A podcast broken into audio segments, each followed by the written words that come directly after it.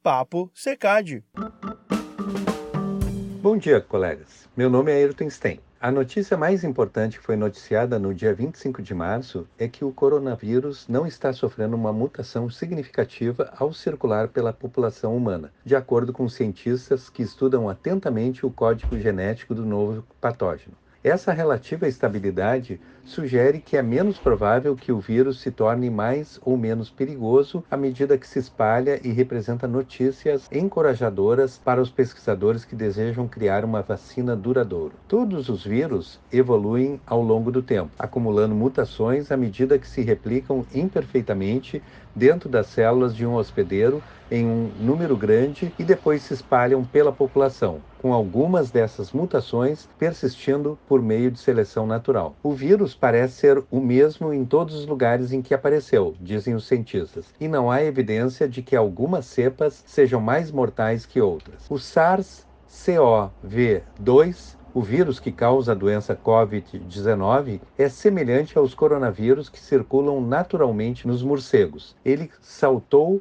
para a espécie humana no ano passado em Wuhan, na China, provavelmente através de uma espécie intermediária, possivelmente um pangolim, um tamanduá em extinção, cujas escamas são traficadas para a medicina tradicional. E hoje, uh, o podcast nós discutiremos sobre uh, práticas integrativas e complementares para lidar com a quarentena que estamos vivenciando durante esse período de pandemia do Covid-19. Eu convidei o professor André Luiz da Silva, que é médico de família e comunidade e professor da UFSPA e da PUC-RS. Professora Margarete Gerbasi e eu estamos orientando o professor André no programa de pós-graduação em que o tema é sobre a tomada de decisão clínica compartilhada entre o paciente e os profissionais de saúde, que buscam trabalhar conjuntamente para fazer suas escolhas de saúde, sendo imprescindível uma boa comunicação e enfatizar a medicina centrada no paciente.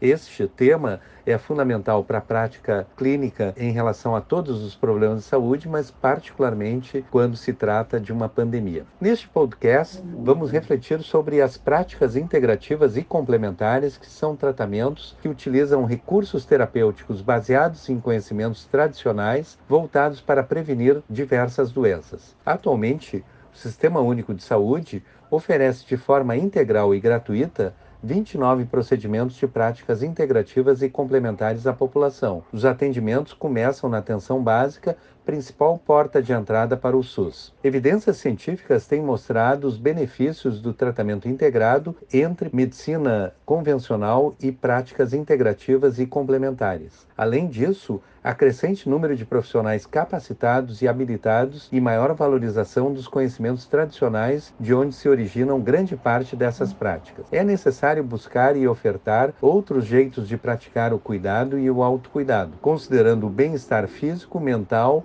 e social como fatores determinantes e condicionantes da saúde, especialmente nesse período muito especial da população brasileira que está em quarentena. Existem cinco benefícios de medicina integrativa uma abordagem integral, manejar a pessoa como um todo, não valorizar apenas a condição específica da doença, enfatizar a prevenção e manutenção do bem-estar. Vamos ouvir o professor André, que tem uma larga experiência nessa área. E agradeço muito a sua participação. Muito obrigado.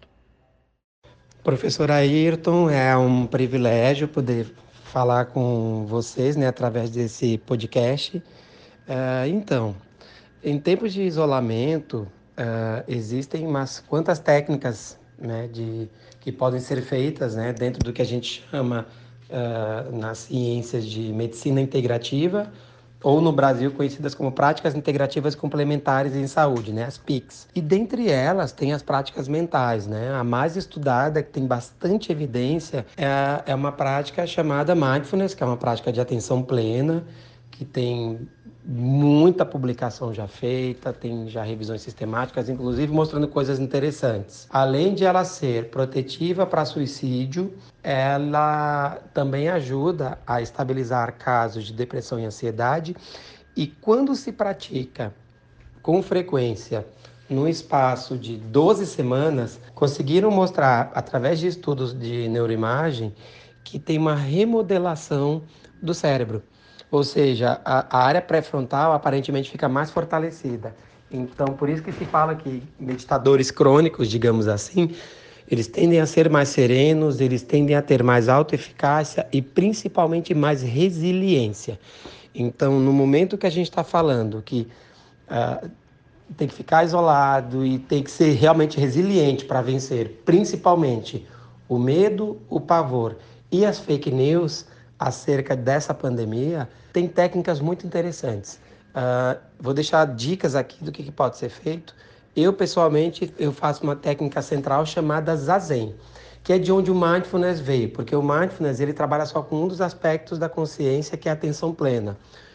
Uh, o Zazen, que é, é, uma das fontes do Mindfulness, é uma meditação que, né, na verdade, o próprio Buda histórico fez, e que foi, digamos, estruturada no Japão, ali pelo século XII. E o que acontece é que o zazen, na verdade, a gente aprende a se observar em profundidade.